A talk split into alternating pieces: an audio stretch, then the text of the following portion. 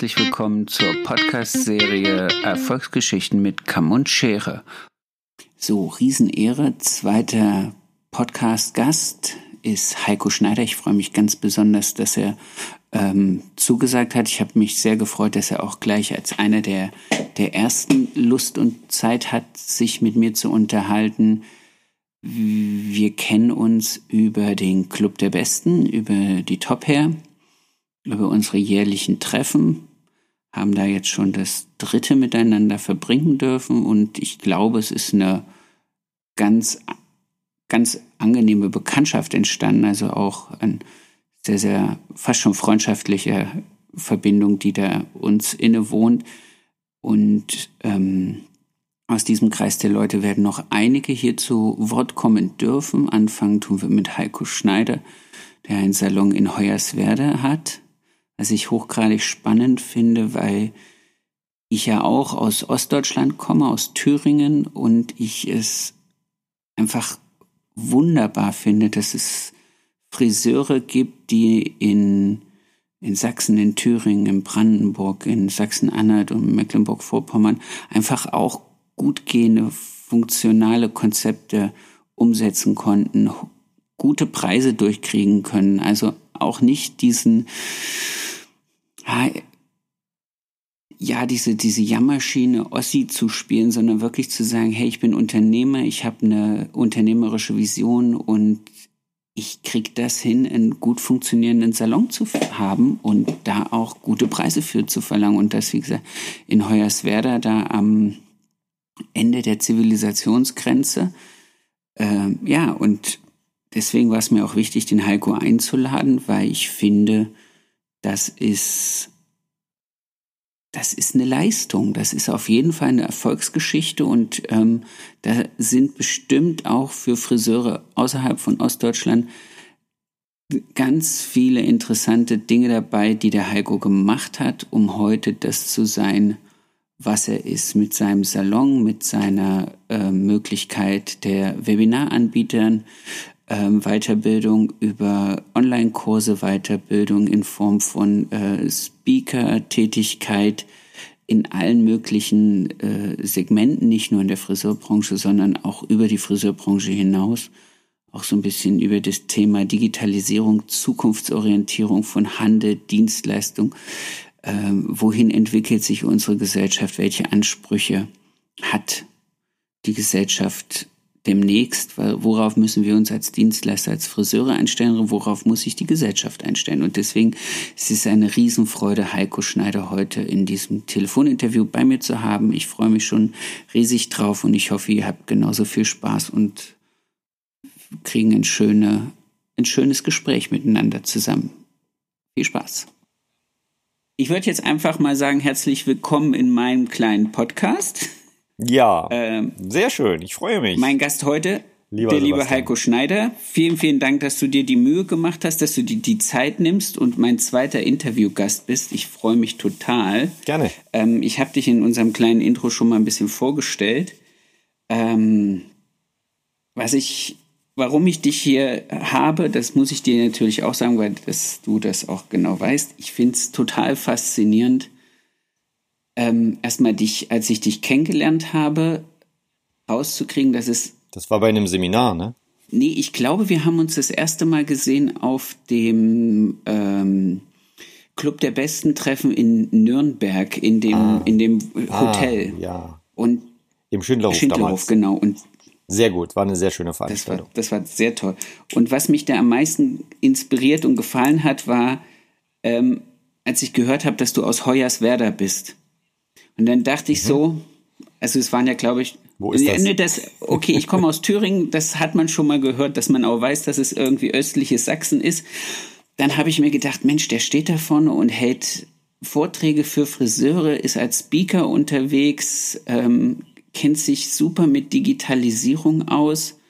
Ähm, dann habe ich mal so nachgeguckt, wie viele Leute da in deine, auf deiner Homepage und wie, wie groß dein Geschäft ist. Und dann dachte ich mir so, wow, wie kriegt man es hin, in Hoyerswerda so erfolgreich zu sein? Also in so einer Region, ich, wenn ich jetzt Wirtschaft, wirtschaftlich mhm. schwach meine, dann vergleiche ich das mit, ja, so. mit meinem Landkreis Ludwigsburg hier, wo die ganze Automobilindustrie oh, sitzt. Da wäre ich gern. Das, äh, das ist nicht abwertend, sondern es ist einfach nur, dass ich so ein bisschen den Vergleich Nein. ziehe.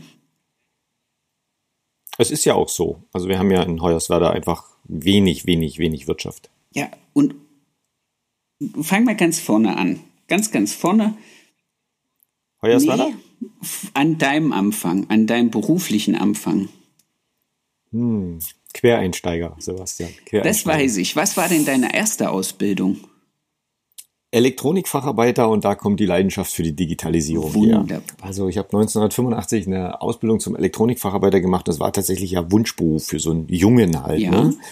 Ähm, und ähm, habe das auch wirklich gerne gemacht und bin dann zur Armee gegangen und der eigentliche Plan war Sport zu studieren. Hatte tatsächlich schon Unterlagen und Anmeldungen für die DAFK, es war eine Sportschule. Das war noch zu DDR-Zeiten. Ja, und dann ja. Genau, das war gerade kurz vor der Wende. Das war 89. Mhm.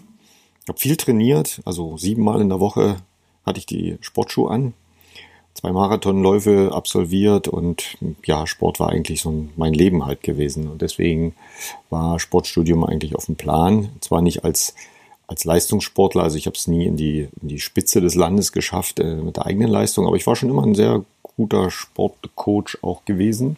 Und deswegen Sportstudium. Schön. Ja, und dann kam das Leben dazwischen. Äh, mit irgendwie 21, da war ich, glaube ich, damals Bandscheibenvorfall. Nein. Lazarett, Vierteljahr gelegen bis zur Diagnose. Und damit war eigentlich alles so das erste Mal nicht mehr so, wie es sein sollte. Okay, also schon ein richtiger Tiefschlag. Also die, die, die, ja. die, die, die Wunschkarriere, äh, dann vielleicht in, in, ja. in, diesem Studium Sport sich auszuleben, komplett niedergeschlagen. Ja. Okay. Und zu dem Zeitpunkt wurden die Grenzen aufgemacht und äh, meine Kollegen und Freunde sind dann den München-Marathon, den Hamburg-Marathon gelaufen mit wunderbaren äh, Dingen und die waren mir dann alle verwehrt. Also saß ich so ein bisschen da und sag, was machst du denn? Klar, ich hätte wieder zurückgehen können in meinen Beruf, Elektronikfacharbeiter, aber irgendwie wollte ich das nicht. Und meine Mama, sie war zur damaligen Zeitpunkt schon 25 Jahre lang Friseurin, hat überlegt, einen eigenen Friseursalon zu eröffnen. Mit dem, mit dem Wendejahren. okay, genau, cool. Genau, das war so 89, 90. Und äh, ja, und dadurch kam dann tatsächlich so die Überlegung, Mensch, dann mache ich doch Friseur und wir machen unser eigenes Friseurunternehmen. Und da erzähle ich halt tatsächlich auch immer wieder, dass ich sage, natürlich mache ich sehr, sehr gern schöne Frauen noch schöner und arbeite gern äh, mit den Frauen, an den Frauen. Und aber es war doch schon so immer so auch, dass mich, dass mich das Unternehmertum so gereizt hat, zu wissen, wie funktioniert alles? Wie funktioniert denn diese für uns neue Wirtschaftswelt? Wo kommt denn das eigentlich alles her? Wer bezahlt denn das? Wie, wie, wie sind Wirtschaftskreisläufe? Das war so mein ganz großes Interesse. Okay. Und das in Kombination mit Friseur halt. Ja, aber und dann habe ich noch mal eine Ausbildung gemacht zum Friseur. Schön, aber das sind ja genauso die Dinge, wo ich heute so ein bisschen äh, rückwirkend feststelle, dass ich, also wenn ich jetzt auf meine Familie gucke, auf meine Bekanntschaft, Verwandtschaft, die jetzt mhm. alle in Thüringen sitzen, ähm, da war ein großes Defizit zur damaligen Zeit. Wie funktioniert Wirtschaft? Wie funktioniert so ein Wirtschaftskreislauf Kapitalismus? Das finde ich natürlich dann äh, in, dann in dem Alter mit den Gedanken schon ranzugehen, ein Unternehmen zu starten, da wo du jetzt bist und dann aber auch zu sagen, okay, ich kenne das Wirtschaftsprinzip gar nicht, ich hänge mich rein und lerne das komplett neu. Das finde ich, das finde Naja, ich glaube, da sind wir alle so reingestolpert, oder? Ja. Also ich denke mal, im, im Rückblick, äh, wenn wir das so sehen, wir sind da 90, 91 reingestolpert und wir wussten natürlich nicht, was heißt Friseurbranche. Vielleicht hätte ich mir das überlegt. also rein wirtschaftlich, ne? Ähm, aber ich kann mich noch genau daran erinnern, wie, wie das so war, als ich auf der Autobahn gefahren bin, Chemnitz vorbei. Und dort wurde dieses große Chemnitz Center gebaut. Und wir kamen ja aus einer Zeit, wo jetzt nicht viele neue Dinge und schon gleich gar nicht solche großen Dinge gebaut wurden in solchen Dimensionen. Und ich stellte mir tatsächlich die Frage, mein Gott, wer bezahlt das halt eigentlich alles? Und habe mich dann eben sehr zeitig für diese ganzen Finanzgeschichten interessiert, zu sagen, wie, wie funktioniert äh, diese Gesellschaft eigentlich? Wo, kommen, wo kommt das Geld dafür her, um all diese Dinge halt zu schaffen? Okay. Hast du dann zusätzlich noch, weil das hatte ich in dem anderen Interview mit meinem Interviewpartner davor, ähm, Betriebswirt des Handwerks sowas noch mitgemacht? Oder? Also ich wollte immer BWL nochmal studieren und zwar so aus Spaß an der Freude. Ne? Allerdings war es halt so, dass ich ja 91 mit meiner Mama dann in diesem kleinen Salon äh, gestartet bin. Also wir haben dann äh, tatsächlich in einem eigenen Wohnhaus, einem kleinen 60, 70 Quadratmeter Salon gestartet. Und da hieß es äh, von Dienstag bis Sonnabend arbeiten, 60 Stunden in der Woche Haare schneiden. Und ähm, es war schon so ein kleiner Punkt, dass da nie die Zeit war, äh, zu sagen, ähm, Zeit für Studium, Zeit für, für diese Sachen. Das war auch so ein klein wenig mein, ähm, ja, mein innerer Druck dann nachher, auch aus diesem ganz kleinen Familienbetrieb halt ähm, auszubrechen und mich weiterzuentwickeln, weil ich habe von 1991 an zwölf Jahre mit meiner Mama und immer mit ein bis zwei Assistenzkräften zusammengearbeitet.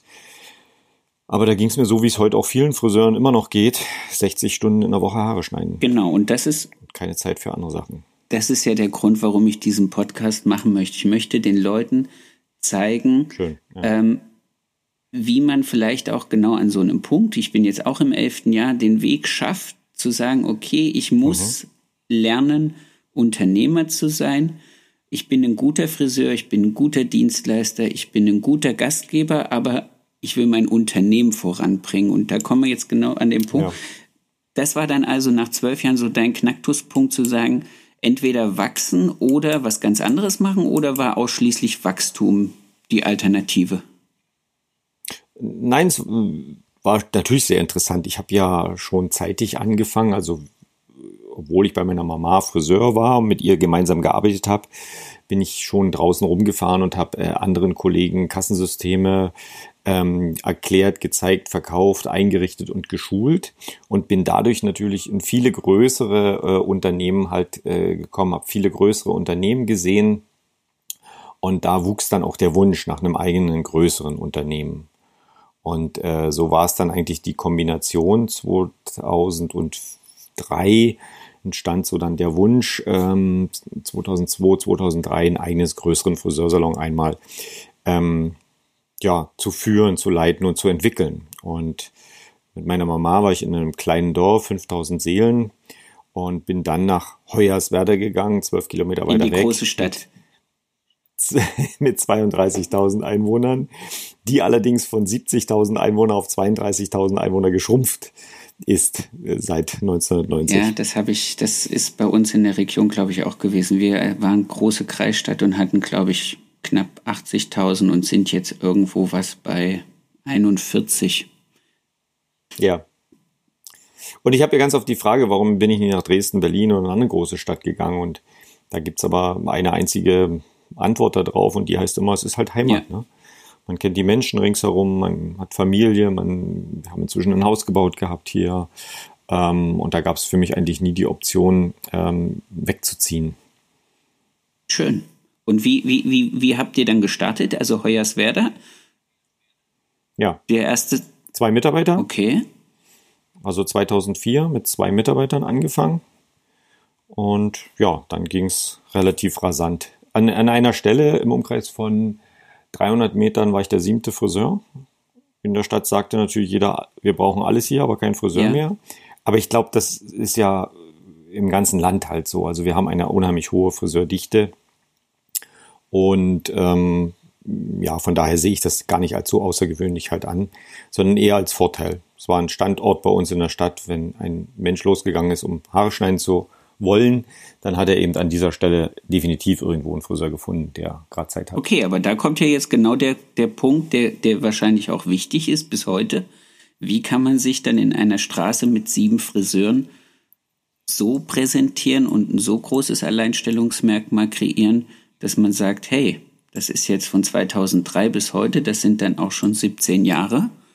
Und jetzt sind wir ja. bei 40 Personen in deinem Salon ja. und wahrscheinlich den dritten bis vierten Umbau und Renovierung und Erweiterung. Das ist natürlich ja. auch, da muss man natürlich auch schon ein bisschen ähm, weiter hinausdenken. Und was für Gedanken haben dich dann vorangetrieben zu sagen, ähm, nicht nur wahrscheinlich, dass, die, ähm, dass es gut gelaufen ist, sondern wie, wie weit stehst du auch gedanklich neben dem Laden, um drauf zu gucken? Ja, ich denke mal, das fing halt da auf dieser Fahrt auf der Autobahn am Chemnitz Center eben halt an. Ja. Ähm, nämlich immer diese zwei Sachen zu machen. Das eine ist natürlich logischerweise das Fachliche, das Friseurige, das muss stimmen, Haarfarbe, Haarschnitt, das muss gut sein, das ist gar keine Frage. Aber das ist Basis und äh, neben, neben der Top Hair und den Fachzeitungen im Friseurmarkt habe ich eben schon immer eher auch ähm, eine Wirtschaftswoche gelesen und mich für Wirtschaft interessiert und eben immer wieder geschaut, was passiert da. Markenentwicklung, total spannend. Wie entwickelt man eine Marke? Das ist, das ist so spannend gewesen für mich, ähm, dass ich, als ich dann 2004 gestartet bin, da war ich ja 35, also man ist ja nicht mehr Anfang 20 gewesen. Man hat ein bisschen Erfahrung gesammelt, ähm, hat das, äh, einige Sachen gesehen und, und gelesen und deswegen war schon klar, als ich 2004 in Hoyerswerda gestartet war, war, war schon die, das Ansinnen, dort die Nummer eins in der Region zu, zu werden halt. Ne? Okay. Ähm, und ein, einfach Entwicklung einer regionalen Marke, das war, das war das Ziel. Und aus heutiger Sicht kann ich sogar sagen, ich bin so angetreten, um die Entwicklung einer regionalen Arbeitgebermarke zu sein, was den Erfolg heute eben ausmacht, was diese 40 Mitarbeiter ähm, erklärt halt. Ne? Ja. Ne? Also ich habe es auch immer sowohl als auch zwar aus Kundensicht gesehen, aber eben auch aus Mitarbeitersicht oder für Mitarbeiter.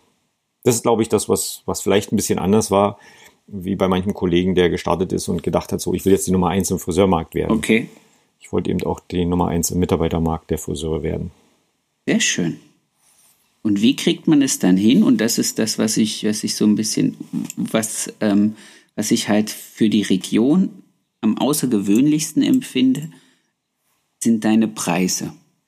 Ich finde, das muss ich ganz ehrlich sagen, da ziehe ich echt den Hut vor dir, 60 Euro für einen Damenhaarschnitt an der Stelle zu rechtfertigen in einer Region, wo ich glaube, ähm, das noch schwieriger zu, zu erklären ist, als es in dem Rest der Bundesrepublik zu erklären ist, um wo es an anderen Stellen wahrscheinlich einfacher wäre, 60 Euro durchzudrücken und die Friseure aber sagen, ach, ach das wollen meine Kunden nicht zahlen und ich glaube, mhm. das mache ich nicht. Was ist der Punkt für dich an dieser Stelle zu sagen, es gibt die Kunden sind ich weiß nicht, ob sie froh sind darüber, diesen Preis bezahlen zu dürfen, aber sie, ne, Sebastian, da geht's mir aber wie jedem Friseur. Sie, sind, sie zahlen es. Tatsächlich wie jedem Friseur. Ja, aber mir geht's tatsächlich wie jedem Friseur auch. Ich habe äh, wirklich auf Deutsch gesagt, vor jeder Preisanpassung, vor jeder Preiserhöhung die Hosen okay. voll. Ähm, die 60 Euro sind inklusive einem Kalligrafiehaarschnitt also wir sind ähm, im normalen Damenhaarschnitt eher bei, bei ähm, 48, 50, 52 Euro, also 60 Euro ist inklusive Kalligrafie. Aber das ist doch auch schon relativ. Ähm, und das war eine Entwicklung. Ja, naja, das war eine Entwicklung. Also dadurch, weil ich von diesem kleinen Dorf gekommen bin, hatte ich schon die Herausforderung, dass ich mit relativ geringen Preisen gestartet bin. Und ich glaube, das Einzige, was ich wirklich richtig gemacht habe, ist die Preisanpassung wirklich, wirklich regelmäßig zu machen. Jedes Jahr immer wieder, obwohl ich, obwohl ich eben selber äh, auch immer wieder die Hosen voll hatte äh, vor jeder Preisanpassung. Aber ich wusste auf der anderen Seite, es ist notwendig, um den Betrieb auch im Sinne der Mitarbeiter ordentlich zu führen. Also um ordentliche Löhne zu bezahlen, um alles ganz korrekt zu machen. Ähm, das denke ich ist gerade eben so das größte Thema, was auf mich beschäftigt, was ich gemerkt habe, was die letzten Jahre immer gravierender für mich wird. Ich bin einer, der alles ganz, ganz korrekt macht und hat dann natürlich mit den Kollegen zu tun, die alles vielleicht nicht ganz so korrekt machen. Und dann ist es einfach schwer in unserer Branche. Du meinst jetzt, du meinst jetzt Steuergerechtigkeit. Okay, Richtig. nur dass wir das, dass wir, wir können das, glaube ich, ganz klar benennen. Also ja, ich, ich glaube auch äh, Schwarzgeld, Steuergerechtigkeit. Ja. Also ich fasse seit vielen Jahren kein, kein Geld mehr an bei mir. Dafür gibt's halt die Rezeptionisten, dafür gibt's die die Leute, die die Abrechnung halt machen. Und ähm, ich habe das tatsächlich so organisiert, dass ich kein Geld mehr anfasse, damit da auch wirklich, also es läuft alles korrekt. Ja. Was mir natürlich bei den Prüfungen auch hilft, weil ich den Finanzbeamten sofort zeige, wie die Arbeitsabläufe sind. Und sie dementsprechend auch sehen, dass ich kein Geld mehr in die Hand nehme und gar nichts irgendwo ja. schwarz abzweigen kann. Aber, und das ist wirklich tatsächlich die Herausforderung, das sehe ich als große Herausforderung in der Branche, dass inzwischen ja fast ein Drittel unserer Kollegen äh, angibt, im, im Minimalbereich zu sein und äh, Umsatzsteuer befreit sind. Und wir alle wissen, dass die Finanzbeamten genau diesen Bereich nicht prüft. Also das, da muss man dann schon auch, ähm, denke ich, immer Kopf oben behalten, nach vorne gucken, geradeaus gucken und sagen, nee, nee, ich mache das trotzdem. Ich mache das trotzdem ehrlich, ich mache das trotzdem ähm, ähm, ja, ja, du hast ja auch immer sich selber vor allen Dingen. Ganz genau. Du hast ja nicht nur dich zu verantworten, sondern du hast ja auch für 40 äh, Personen einen Arbeitsplatz geschaffen. Und wenn, wenn ja. da jetzt irgendwas unkoscher laufen sollte, wir hatten jetzt gerade vor einem guten Ende, Ende letzten Jahres hatten wir von unserer äh, Landesinnungsverband hier in Großraum Baden-Württemberg ja. eine Veranstaltung, wo wir über die äh, neue Kassenordnung, über die, diesen Kassennachschau mhm. informiert wurden, wo jemand vom Zoll gesprochen hat und ähm, wo man dann ganz schnell erfährt, ähm, wie der Zoll und das Finanzamt Fehlbeträge, ob das in der Gastro, ob das im Friseursalon, ja. einfach mal flugs hochaddieren mit irgendwelchen äh, Säumnisgebühren und Strafzahlungen versehen. Und da sind einfach mal ganz schnell, was weiß ich, 50, 60, 80.000 Euro zum Nachzahlen. und das, das überlebt das kein Friseur. bricht also jedem das, das Genick. Und da kann ich auch, das, das ist ganz klar, das, so sehe ich es auch und so mache ich es auch, da kann ich auch nicht, äh, könnte ich nicht ruhig schlafen. Wenn, da, wenn ich dann wüsste, okay, jetzt habe ich mir irgendwie da Kohle zur Seite gezwackt, dann kommt das Finanzamt und sagt, okay, Herr Jüdicke, danke, das war's. 80.000 Euro nachzahlen, tschüss, dann kann ich sagen, Geht ja, geht ja vor allen Dingen auch nicht so schnell. Prüfungen dauern, ziehen sich ein, zwei, drei Jahre hin. Ja. Äh, es ist immer in der Unsicherheit und so ist man auf einem ganz anderen Level, wenn die Prüfungsanordnung kommt, dann ist man da schon ruhiger und sagt, ja, komm, können Sie kommen. Natürlich haben wir, gibt's vielleicht den ein oder anderen Fehler, der gemacht wird, aber der bewegt sich dann definitiv nicht im, in dem Bereich, dass es existenzbedrohend halt ist. Ne? Ähm, und die Verantwortung ist tatsächlich halt so. Wir haben im letzten Jahr ein Kinderfest habe ich gemacht für meine Mitarbeiter. Das war wunder wunderschön und äh, jetzt sind wir 40 Mitarbeiter und ich glaube, meine 40 Mitarbeiter haben aber inzwischen irgendwie so 42, 43 Kinder halt. Also das ist halt sehr, sehr schön und ich glaube schon diese Verantwortung den Menschen gegenüber, die, also ich habe sie ja. zumindest für, für mich das selbst. Das ist gut, das ist richtig schön. Ich finde das auch, also ich finde auch, mhm. ähm, das ist auch, was ich mit meinen habe, das sage ich so nicht relativ oft, aber ich habe eigentlich, wenn ich so einen Arbeitsvertrag unterschreibe, äh, dann gehe ich mit denen eigentlich so eine für mich sehr, sehr feste Verbindung ein. Und ja. das ist auch, dass ich dann sage, okay, ich habe ich hab dafür zu sorgen, dass die entweder als Auszubildende gut ausgebildet werden, aber ich habe auch dafür zu sorgen, dass meine Mädels oder meine äh, Angestellten von dem, was, was sie bei mir leisten und von dem, was wir zusammen machen, sich ein Leben aufbauen können. Also ja, genau. eine Wohnung auch, haben Ziel, können, ne, eine, die, ein Auto haben die können. Menschen von ihrer Arbeit ja, leben können. Ja, und das ist doch, das wäre doch, oh, wie schändlich würde ich mich fühlen, wenn ich wüsste, ähm, dass die da am irgendwie so rumknapsen müssen. Also das, oh. das ist schon, da habe ich auch so ein, so ein, da ist meine Moral vielleicht auch ein bisschen, bisschen höher als aber gut, wir wissen halt auch, dass es nicht leicht ist halt. Ne? Dafür nimmt halt die, die gesellschaftlichen Regelungen sind da auch sehr, sehr stark. Äh, und das sind immer wieder die Herausforderungen, die wir als Unternehmer halt haben. Seien es die Arbeitszeitgesetz, Gesetze, die da kommen, da, da müssen wir ja auch Dinge durchsetzen, die unseren Mitarbeitern halt nicht gefallen. Also ich denke nur einfach an die Pausenregelung. Ja. Ne? Beim Mindestlohn war nicht das Thema des Mindestlohns, da waren wir äh, lange drüber ja. weg, aber Jetzt müssen plötzlich Pausen nachgewiesen werden und unsere Mitarbeiter wollten das nicht. Die haben gesagt, Mensch Chef, wir machen doch seit zehn Jahren Pause, wenn, wenn ja. Zeit ist, wenn Einwirkzeit ist. Das ist nun mal oder war nun mal so in unserem Beruf und jetzt plötzlich geht es ja. nicht mehr. Einfach aus Gesetzlichkeiten heraus. Und jetzt müssen wir unseren Mitarbeitern erklären, das ist nicht, weil wir das wollen, sondern weil unsere Gesellschaft das so will, weil sie uns nicht zutraut, dass wir mit euch ehrlich umgehen, sondern weil sie uns immer nur unterstellt, dass wir unehrlich der sind. Der böse Unternehmer, der will immer nur ähm, das Schlechte vom, vom guten Arbeitnehmer. Ja. Und ich glaube, das ist auch etwas, was ich immer nicht, ich habe gesagt, wir müssen das Spiel ja nicht spielen.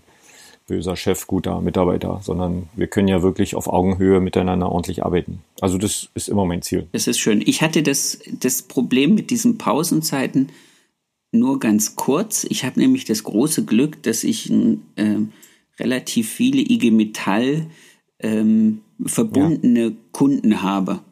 Und bei denen ja. ist es ja gang und gäbe. Und als meine Mitarbeiter dann ja. irgendwann mal mit ihren Kunden über sowas gesprochen haben, dann kam meistens gleich von der Kundschaft, ja, ja, das ist, äh, das ist doch ganz normal. Also die ziehen dir von deinen ja. neun Stunden Arbeit einfach mal über eine Stunde als Pause ab, ob du die nimmst oder nicht. Und dann nimm sie doch lieber, mhm. bevor sie dir abgezogen wird und du hast sie nicht genommen. Und dann waren die immer so, oh, ach so, das ist bei anderen auch so. Oh, das ist gang und gäbe. Okay.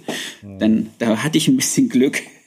Das, das, mhm. ich, ich sehe deshalb. Naja, die, die Schwierigkeit bei uns war eher so, dass man sagt, okay, die, die jetzt 40 Stunden in der Woche gearbeitet haben, die mussten jetzt die Pause ja zusätzlich noch rausarbeiten, weil die haben irgendwie einen Arbeitsplan von 38 Stunden gehabt, aber da war nie eine Pause drin, die haben sie genommen, wenn Zeit war.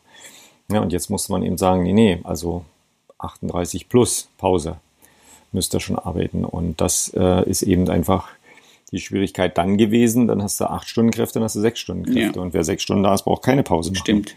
Und wenn sich jetzt also in einem Team, was wirklich im Team arbeitet, und jetzt plötzlich sind Gesetzlichkeiten, die da herausgeben, dass der eine, der acht Stunden arbeitet, in die Pause gehen muss und der andere eigentlich nicht. Jetzt treffen die sich beide oben im Pausenraum. Was passiert denn da? Du hast keine Pause, geh wieder raus. genau. Und genau. auf dem Weg nach unten nicht also rauchen. das sind schon und das sind Dinge, die wir alle nicht brauchen. In der ja, das, das, Weder unsere Mitarbeiter noch wir als Chefs. Das stimmt, das stimmt wirklich. Ja. Ähm, genau. Das bringt mich mal zu, zu der nächsten Frage, dass wir hier nicht, ja. also ich, ich liebe es mit dir, mich zu unterhalten, aber wir wollen ja auch ein bisschen äh, äh, den Leuten ein bisschen ja. Input mitgeben. Ähm, was ist deiner Meinung nach oder was hat dich deiner Meinung nach am meisten in deiner Karriere beeinflusst? Das finde ich immer sehr interessant. Schwierige Frage. Gib mir mal einen Bezug. Ah, äh, Bezug ist Bezug. entweder ein Anlass, eine Person, eine Veranstaltung, vielleicht ein Kunde ich weiß nicht. Also ich hatte zum Beispiel, ich kann dir mal von mir sprechen, ähm, ich ja. hatte eine kleine Wanderung nach meiner Ausbildung. Ich war in verschiedenen Salons, in verschiedenen Städten und bin dann hier nach Ludwigsburg gekommen und habe da einen Friseurmeister kennengelernt, für den ich dann fünf Jahre gearbeitet habe, wo ich heute rückblickend sagen muss, der hat meine komplette Sicht auf den Beruf, auf mein Handwerk, mhm. so ein bisschen mentorenmäßig nochmal komplett umgedreht. Und das ist was, wo ja. ich dann festgestellt habe, okay, das ist mein Ding, das ist mein Beruf und ich kann gut und erfolgreich sein, ähm, mhm. weil er hat es mir gezeigt, wie man es kann und wie man es macht. Das war so meine Beeinflussung, meine größte. Ja. Naja, ich habe halt natürlich, ich habe wirklich tatsächlich nicht so einen Mentor gehabt. Ich habe nicht in äh, London oder New York oder Paris gearbeitet. Ähm, bei mir ist es tatsächlich eher die Vielzahl gewesen. Ich bin schon immer gern sehr, sehr viel gereist. Ich habe ganz viel Friseurkollegen besucht. Ich bin in den ersten Unternehmerjahren alle vier Wochen bei einem Kollegen zum Friseur gegangen. Ich habe keine Haare auf dem sehr, Kopf. Sehr viel gelesen, sehr, sehr viel gelesen, die unterschiedlichsten Dinge halt. Und ich glaube, ähm, in den ersten zwei, drei Jahren war ich aber noch auf der Suche nach dem richtigen System. Ich war immer noch auf der Suche zu sagen, was ist das richtige System für meinen Salon? Ne? Also ist es, ist es Sassoon? Ähm, was ist eigentlich das richtige System? Und es gab dann irgendwann mal einen Punkt, ähm, wo ich für mich festgestellt habe, es gibt kein richtiges System. Ich muss mein eigenes System halt finden. Mhm. Und deswegen kann ich auch nicht sagen, es gab so einen Punkt, der mich äh, beeinflusst hat, sondern es war, waren wirklich die Vielzahl der, der Erlebnisse, die Vielzahl des Austauschs der, mit den Kollegen, weil ich aber unheimlich vielen Kollegen war, zugeschaut habe, gefragt habe, gesprochen habe ähm, und daraus tatsächlich eher so ein, so ein eigenes System entstanden ist. Ich hatte neulich die Frage schon mal in einem, in einem Podcast halt gehabt, die, die ich natürlich ähm, oder die ich beantwortet habe, was das Überraschendste war. Okay. Und das war tatsächlich mal ein Interview mit äh, André Costolani. War ja so ein Börsenguru gewesen. Ähm, habe auch viel von ihm gelesen, gehört, habe ihn selber persönlich noch gesehen. Und das heißt, da ging es halt um Anlagestrategien. Und den André Costolani hat man gefragt, in was sagen Sie, sollte man investieren? Und seine Antwort zum damaligen Zeitpunkt war gewesen, äh, nicht Gold, Öl oder Dollar, sondern seine Antwort war gewesen, investieren Sie in die Ausbildung Ihrer Kinder. Und das war wirklich, es war wow. sensationell, weil ähm, es A, unerwartet kam und B, immer wieder auch ähm, immer wieder ich zu allen Menschen auch sage, äh, das Geld, so knapp wie es immer noch ist, ist in der Ausbildung immer am besten angelegt. Stimmt. Wir geben im Salon überproportional viel für Weiterbildung aus. Ähm, auch bei meiner eigenen Tochter war es immer so, dass ich gesagt habe, wenn es Geld für die fürs Weiterkommen, für die Ausbildung ist, ist es braucht man niemals drüber nachdenken, ob oder ob nicht, weil wir geben für so viele Sachen Geld aus und ja, das ist etwas, was tatsächlich ähm, das erscheint jetzt vielleicht banal, aber die gesamte äh, Sicht darauf ähm, geändert hat, weil zu oft fahren Leute nicht, lernen Leute nicht, kaufen sich keine, keine Bücher, keine, keine Videokurse, keine Kongresse, keine Seminare, wenn wir mal überlegen, wie teuer das halt tatsächlich alles ist. Aber es ist Ausbildung. Ja. Und die Kombination von viel Geld in solche Ausbildung reinzustecken, führt zu ganz anderen Ergebnissen.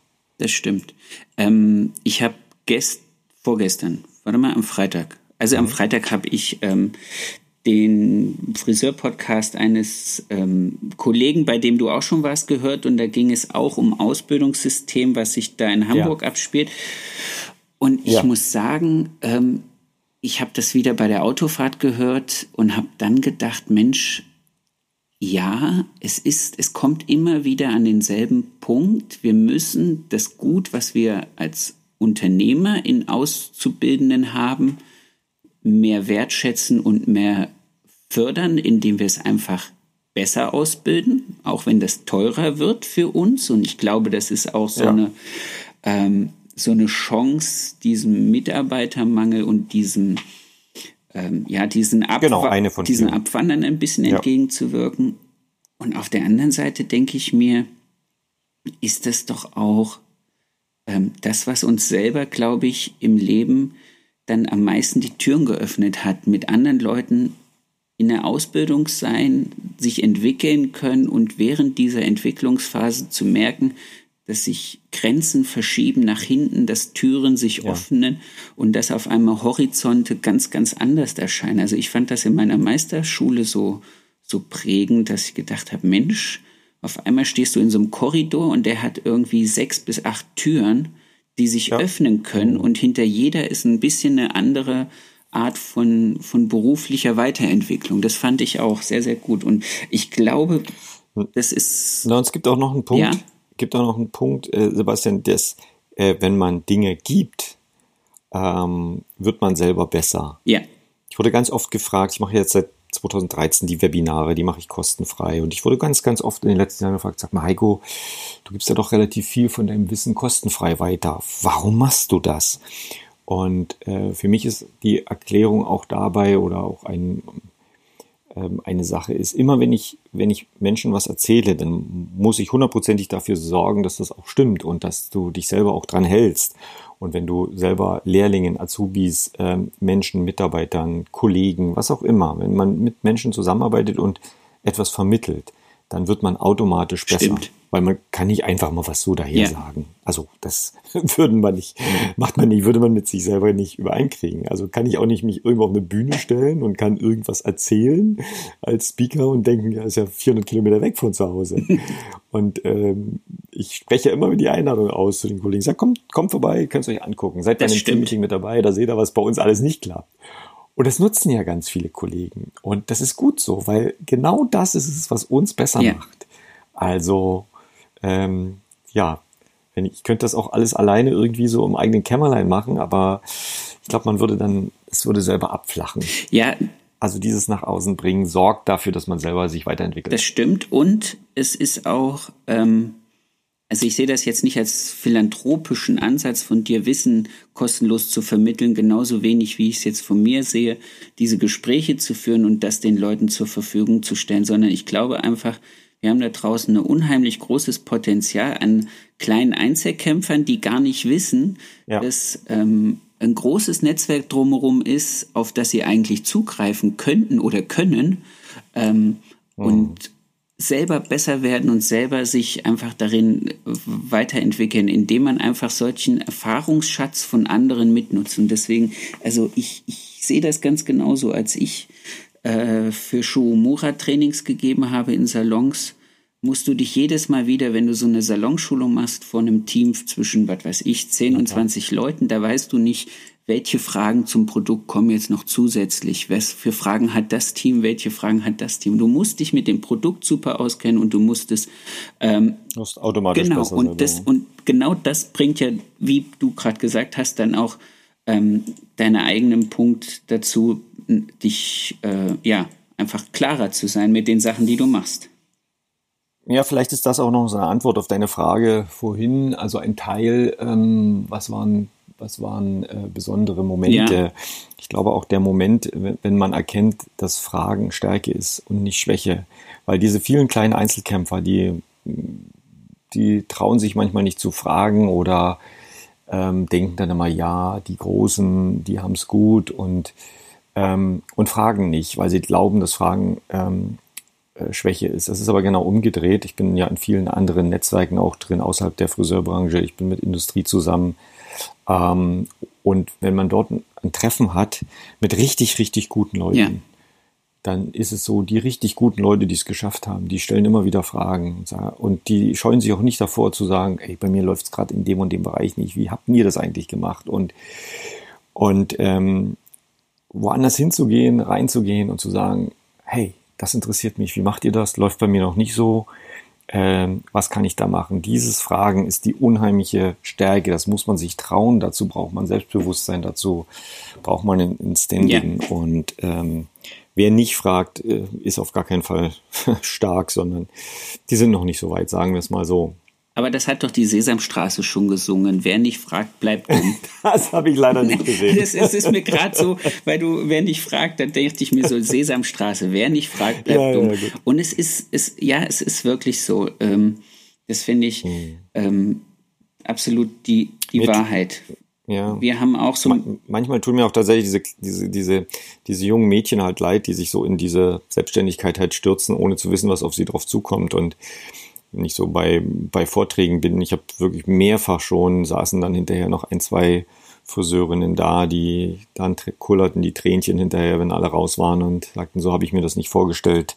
Ich habe einen kleinen Friseursalon, habe zwei Mitarbeiter, ich arbeite von früh bis abend, schneide 60 Stunden Haare.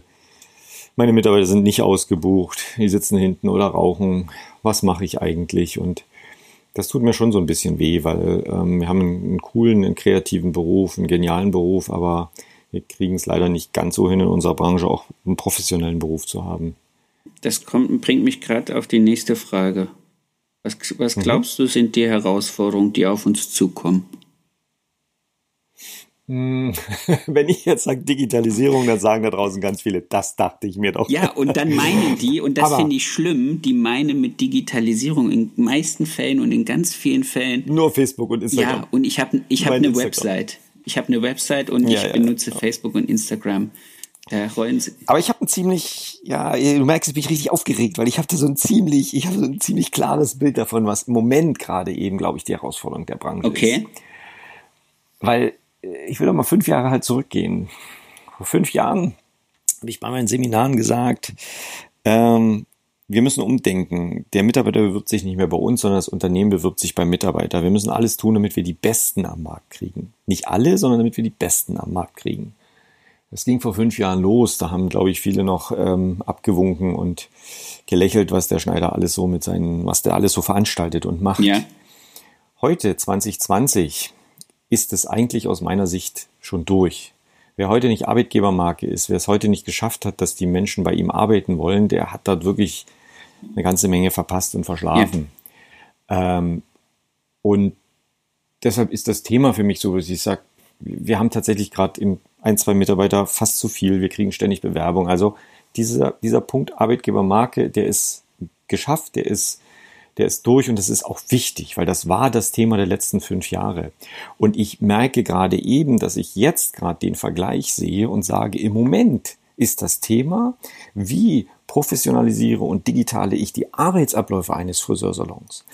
Und das hat etwas damit zu tun, wie sich unsere Zulieferindustrie verändert, wie der Außendienst wegfällt, wie der Großhandel an, ähm, an zunimmt einfach an Bedeutung, wie, wie unsere ganze, äh, ganze Branche plötzlich neu funktioniert.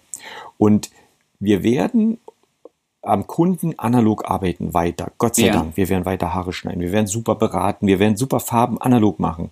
Aber damit wir die Zeit dafür haben, müssen wir alles andere ringsherum professionalisieren und digitalisieren. Schön. Weil das, was auf die Friseurunternehmer, auf alle Unternehmer in den letzten zwei Jahren zugekommen ist mit DSGVO, mit jetzt Kassensicherungsverordnung ähm, 2020, mit A1 äh, Arbeitnehmerbescheinigung, mit all den Dingen, die wir da haben, das ist so viel, dass der Unternehmer fast keine Zeit mehr hat, das zu machen, weswegen er eigentlich Unternehmer geworden ja. ist. Also Friseurunternehmer zum Beispiel. Und deswegen ist es jetzt in den nächsten ein, zwei, und das ist von, ist meine Antwort im Moment, in den nächsten ein, zwei Jahren, vielleicht dauert es auch drei Jahre, das Wichtigste für alle Unternehmer, guckt euch eure Arbeitsabläufe an, professionalisiert das. Wir können es uns nicht mehr leisten, so als Friseur zu arbeiten, wie wir das noch vor drei oder vor fünf Jahren gemacht haben. Stimmt. Wir müssen das professionalisieren und zwar aus dem allereinzigsten Grund, damit wir Zeit für unsere Kunden haben.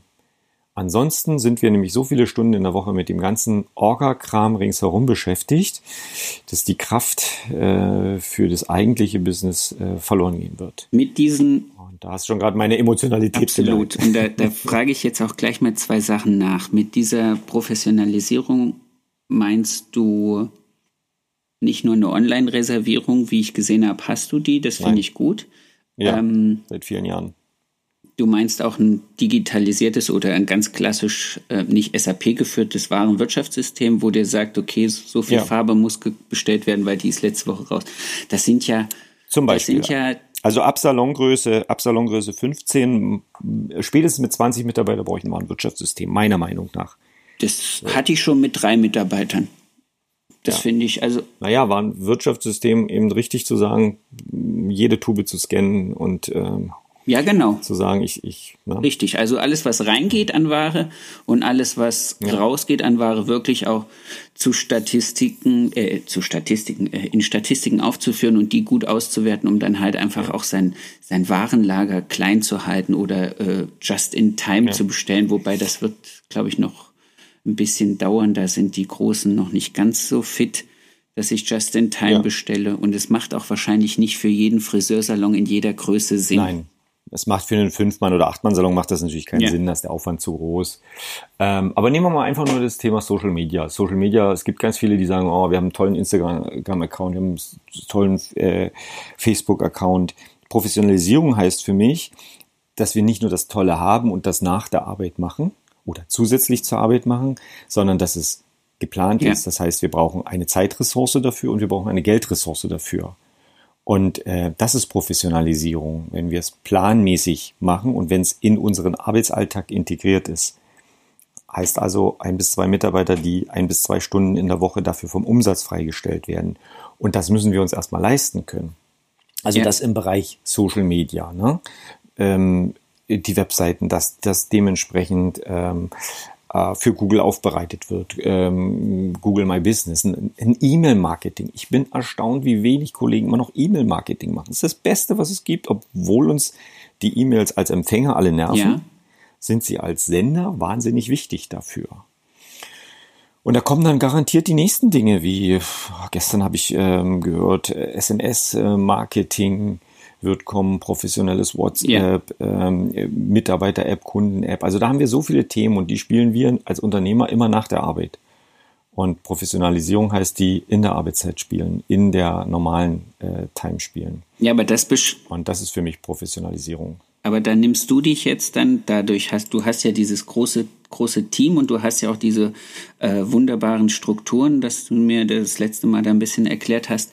Ähm, da nimmst du dir dann aber explizit Personal raus und sagst, das wird jetzt nicht meine persönliche äh, Unternehmeraufgabe zu sagen, ähm, wie wird Facebook bespielt und wie wird das bespielt, sondern da gibt es irgendwann mal einen Leitfaden und eine Richtlinie und ein genau, ja. Corporate Identity. Und das ist im ständigen Wandel, ja. das ist ja nie fertig, sondern ne, oft fängt man als Unternehmer an, weil man ja von dem Thema auch eine Ahnung haben sollte und dann, aber irgendwann kommt der Punkt, wo man es eben einfach übergeben muss und Instagram zum Beispiel, dafür bin ich schlichtweg zu alt. Also mit 50 Jahren kannst du kein Instagram Instagram-Account mehr pflegen. Das hört sich albern an. Das sieht jeder, lacht sich jeder kaputt. Ja. Also musste ich da von Anfang an Leute nehmen, die sich damit auskennen. Außerdem kannst du deinen Ange Aber es ist eben, weit mehr als Social Media. Nehmen wir einfach mal nur Lohnschein. Lohnschein ist für mich so ein einfaches, banales ähm, Ding, wo ich sage, einen Lohnschein heute online den Mitarbeitern zur Verfügung zu stellen und nicht mehr in Papier zu versenden oder auszuteilen. Dann kommen drei Mitarbeiter in der Woche und brauchen eine Kopie davon. Was kostet das an Ressourcen halt? An, an Geld und an Zeitressourcen. Ja. Und das, sowas werden wir uns schlichtweg nicht mehr leisten können. Was ich so ein bisschen als, als Idee und Vision habe, ich habe den letzten Bericht über äh, Amazon Go gesehen. Ich weiß mhm. nicht, ob dir das was sagt. Die haben Shop-Systeme, ja. wo du über die App ein Check-in, ein Einkauf, ja. ein Check-out und automatisch auch ähm, die Bezahlfunktion hast. Das ist so eine Vision, die ich für, für meinen Salon hätte, dass ich wirklich über eine Salon-App die Leute reinkommen, das System registriert, sie sind da, das System registriert, wenn sie gehen und kassiert direkt ab. Das wäre, das wäre mhm. für mich noch, also das, da bin ich, da bin ich sehr affin drauf und würde mich sehr, sehr, ja. sehr, sehr, sehr freuen. naja, ich glaube, wir merken ja, wie zum Beispiel Zahlungssysteme in den letzten Jahren zugenommen haben. Auch das ist so ein Punkt, ne, dass sich Friseure mit Zahlungssystemen beschäftigen, dass unsere Kunden mit Handy bezahlen ja. können, dass sie mit PayPal bezahlen können, all diese Sachen. Und wir brauchen einfach Zeit, um uns damit zu beschäftigen. Ne? Das stimmt. Und deswegen ja, ich glaube, deswegen wird die Branche auch weiter auseinanderdriften. Die Großen, die ganz Großen, die sich die Zeit haben, werden sich damit zu beschäftigen. Ähm, und die ganz Kleinen, die kaum Zeit haben werden. Das heißt nicht, dass die Großen besser und die Kleinen schlechter sind. Die Kleinen äh, werden viel, viel individueller mit dem Kunden äh, arbeiten können und werden in dem Bereich individuelle Beratung viel besser sein können, als wir Großen das sind. Ähm, aber betriebswirtschaftlich müssen die Kleinen dann eben auch viel mehr Geld nehmen, yeah. um tatsächlich überleben zu können, um zu sagen, okay, wenn Sie keine Online-Terminierung haben, kein Google äh, My Business haben, wenn Sie keine Social-Media-Plattform haben, dann wird äh, Ihr Wachstum automatisch nur über Mund-zu-Mund-Propaganda gehen, was gut ist, aber Sie brauchen dann eben eigentlich viel höhere Preise als ein großer Salon. Yeah. Und oft trauen sich die Mädels das nicht, das zu nehmen. Also ich sag jetzt mal Mädels, Entschuldigung. Alles gut. Also die jungen Friseure trauen sich das leicht, leider halt nicht zu nehmen.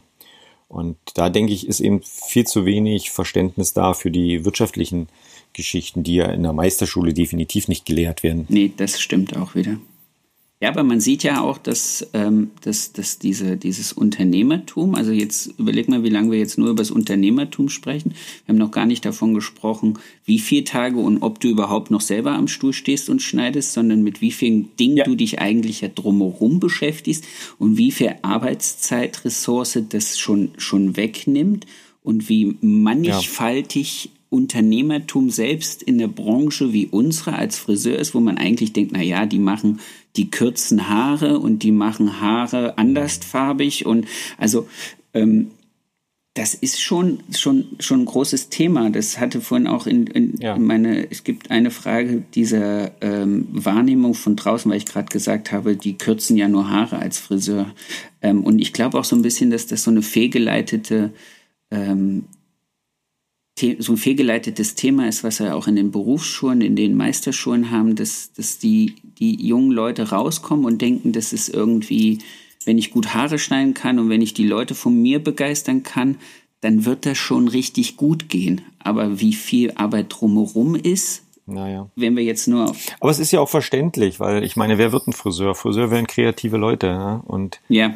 ähm, wenn man Friseur ist, ist man automatisch kreativ und kann emotional und ähm, ja, es gibt ja nun mal einfach nicht die perfekten Menschen, äh, selbst wir beide nee. nicht. Bei man nicht. emotional ist, fehlt es halt ein bisschen, fehlt halt ein bisschen an Struktur. Ja. Ne? Und äh, schade ist eben, dass, dass den Unternehmern das vorher halt nicht so gesagt wird, oder? Aber du, das ist halt, wir haben unsere Erfahrung gemacht und das muss auch jeder, jeder andere Friseurunternehmer halt genauso machen. Was tatsächlich schade ist, ist, dass der Ruf unserer Branche leider nicht so gut ist halt. Ne? Also ich glaube immer so, in jedem Land in Europa ist ein Friseur mehr wert als, als oder hat eine höhere Wertigkeit, als das bei uns der Fall ist. Was glaubst du, wie könnten wir das ändern? Was brauchen wir, um hm. das zu ändern? Ach, ich, ich glaube, wir sind schon alle auf einem guten Weg. Ich bin ja bei den Interkulführern, da gibt's ähm, sehr gute Entwicklungen, sehr gute Trends. Äh, schon allein wenn der Mindestlohn zu etwas geführt hat, dann ist es, dass die Preise endlich mal auf großer Breite steigen und mit einem höheren Preis äh, wird automatisch die Wertigkeit höher. Das ist einfach so. Weil wenn der Kunde nicht mehr bereit ist, den Preis zu zahlen, dann fällt das Unternehmen halt weg und übrig bleiben einfach die mit einem höheren Preis. Und die, die wirklich stark gestiegenen höheren Preise in Deutschland in den letzten zwei, drei Jahren führen auch zu einer besseren Wahrnehmung. Also ich glaube, wir sind da auf einem guten Weg in unserer Branche halt. Was halt schade ist, sind diese 30 Prozent äh, von Unternehmen, die dann in der Garage und im kleinen Salon und die da angeben, jetzt aktuell, die Grenze hat man ja nach oben gesetzt, ja. unter 20.000 Euro Umsatz zu machen im Jahr. Ja, ich weiß. Das ist halt, ähm, das ist halt die, die unsere Branche, die unserer Branche nicht gut tun. Ist da unser. Aber alle anderen ist, bin ich halt. Ist da unser Verband zu schwach? Also wenn du jetzt auf diese 22.000 Euro oder 20.000 Euro, wo es jetzt hingehoben wurde, ja. von 17,5, ähm, sind wir politisch zu wenig aktiv vertreten? Ähm, ich bin da mal hin und her gerissen, weil ja, wir sind politisch äh, zu wenig vertreten, aber ich stelle mir dann immer gleich wieder diese Frage, die ich mir auf der Autobahn kurz nach der Wende gestellt habe, warum? Ja. Und wenn man unsere Branche von außen betrachtet, dann sind wir einfach, äh, wir spielen einfach keine Rolle. Ähm, äh, unsere Umsätze, unsere, unsere Kraft ist einfach so gering. Äh, es gibt ja keine Lobby. Ich meine, bei der, bei der Pharma, bei den Ärzten gibt es Lobby, es gibt Lobbyisten. Es, es, und deswegen kann man unserem Verband, ja, wen sollen die vertreten? Wer soll da hören? Ja, ich meine, klar haben wir 85.000 Friseursalons, aber es ist doch kein, es ist doch kein ordentlicher, ähm, oder es ist einfach keine Relevanz, die, die wir halt haben. Ne, also ich frage mich mal, warum haben wir keine Vertreter? Und das ist für mich halt die Antwort, dass ich sage, ja, wenn man, wenn man einfach bei der Zulieferindustrie halt mal sieht, ähm, welchen Umsatz machen die Friseure und welchen Umsatz machen die, ähm, welchen Umsatz macht die Industrie mit Handelsketten, äh, mit dem Retailing? Ja. Da, da sind, da liegen Welten dazwischen. Und wir Friseure nehmen uns, stehen dann da und sagen, ja, die Industrie muss doch mal. Da, da, da schmunzle ich yeah. immer. Ich sage mal, die Industrie muss gar nicht. Ne? Deshalb war neulich in der Wirtschaftswoche ein super, super Grafik zu sehen.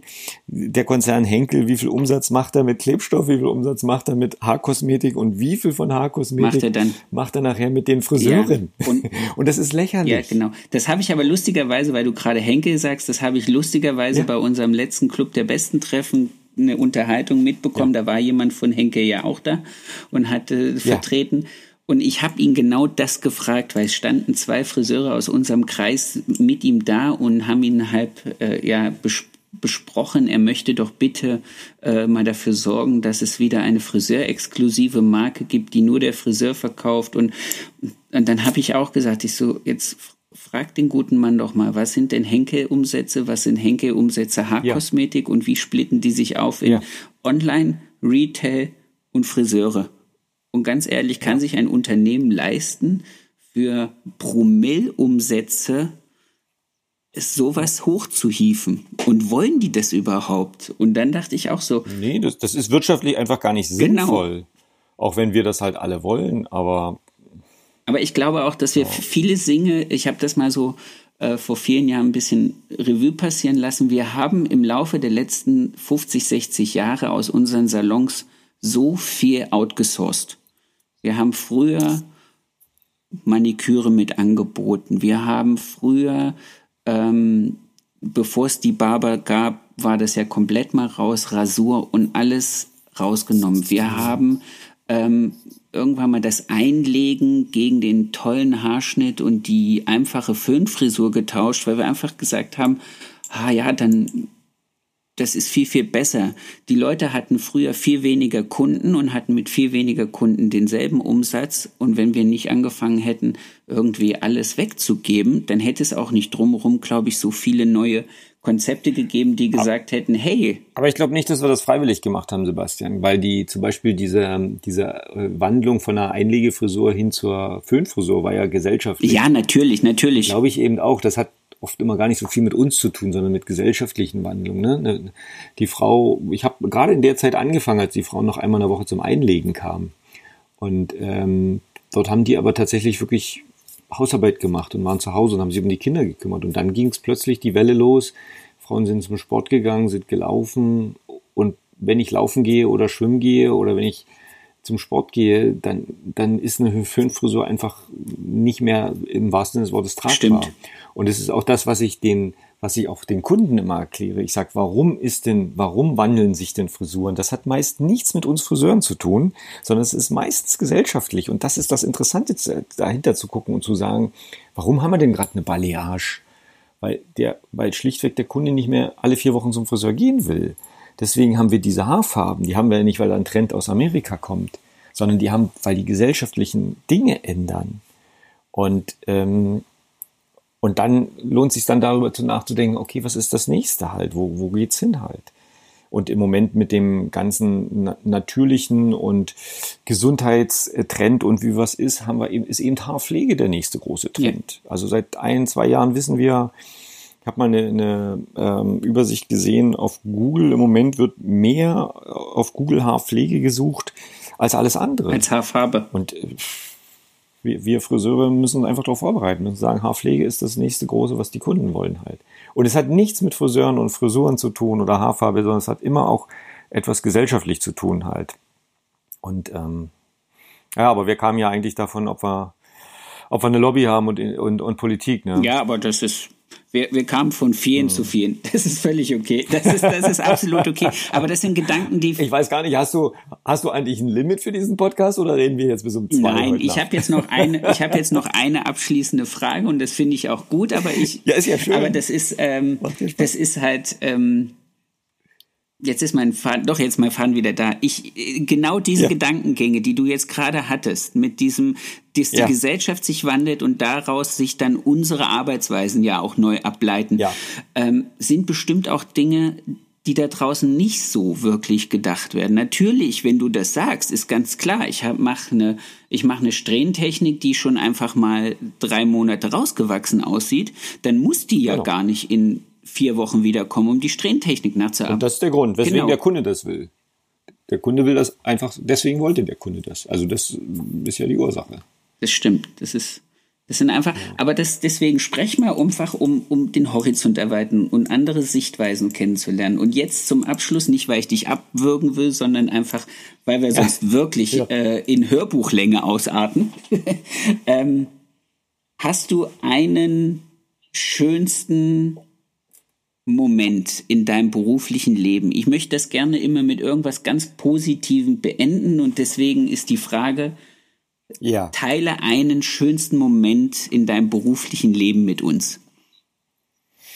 Das war tatsächlich, kann ich relativ kurz sagen, weil ich emotional gerade wieder dabei bin. Das war tatsächlich 2015 ähm, Top-Salon des Jahres im Bereich Employer Branding. Employer Branding heißt Mitarbeiter. Und als wir mit den Mitarbeitern alle alle gesamt dort auf der Bühne waren. Weil das war wirklich äh, nach elf Jahren der, der Lohn und dies, dieser wunderschöne Moment, alle gemeinsam zu feiern und Party zu haben, dass das, was wir machen, etwas mit uns gemeinsam als Menschen zu tun hat. Ähm, ist so spontan wirklich mein, mein bester beruflicher Moment. Sehr schön, das finde ich. Also mit, mit meinen Mitarbeitern gemeinsam, das war. Ja. Ach, da habe ich immer wieder Gänsehaut. Das ist schön. Ich kann es ich kann's ein bisschen nachvollziehen. Wir sind ja nur Zweiter geworden, 2017, ja. und hatte auch diesen ja. Moment mit, den, mit dem ganzen Team auf der Bühne. Ähm, ist einfach, ja. es stimmt, es ist wirklich toll. Dann natürlich noch die Möglichkeit zu haben, die Trophäe mit nach Hause zu nehmen, ist natürlich dann äh, noch mal toller, aber das ist wirklich, das, das kann ich gut nachvollziehen und das ist auch wirklich ähm, für das Team alle Mühen wert und dann so eine, das finde ich schön, das freut mich. Und ist auch ja. Ansporn für andere, meinst du? Ähm, für andere Unternehmer? Ja. Ähm, na, ich hoffe, ich hoffe, dass, äh, ich finde, dass solche, solche Wettbewerbe äh, wichtig sind, so einen Benchmark aufzumachen, sich zu vergleichen. Das geht ja nicht darum, irgendeinen Preis zu gewinnen, sondern es geht tatsächlich darum, ähm, besser zu werden. Also ich bin im Wettbewerbsgedanken nie so, äh, dass ich da Hardcore bin, sondern wenn man Zweiter, Dritter, Fünfter wird, ist das auch richtig. Also auch das haben wir hinter uns. Auch das ist äh, vollkommen korrekt, weil man dann einfach rausgehen muss und sagen muss, jetzt musst du deine Hausaufgaben einfach noch mal ein bisschen mehr machen. Ja.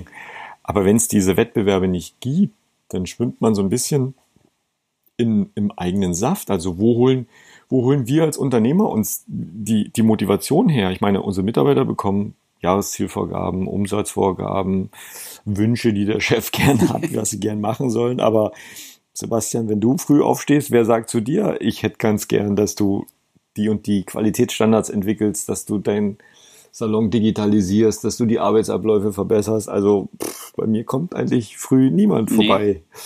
Nee. Meine Frau sagt mir zwar, was ich machen darf und möchte, hat aber nicht viel mit dem Salon zu tun.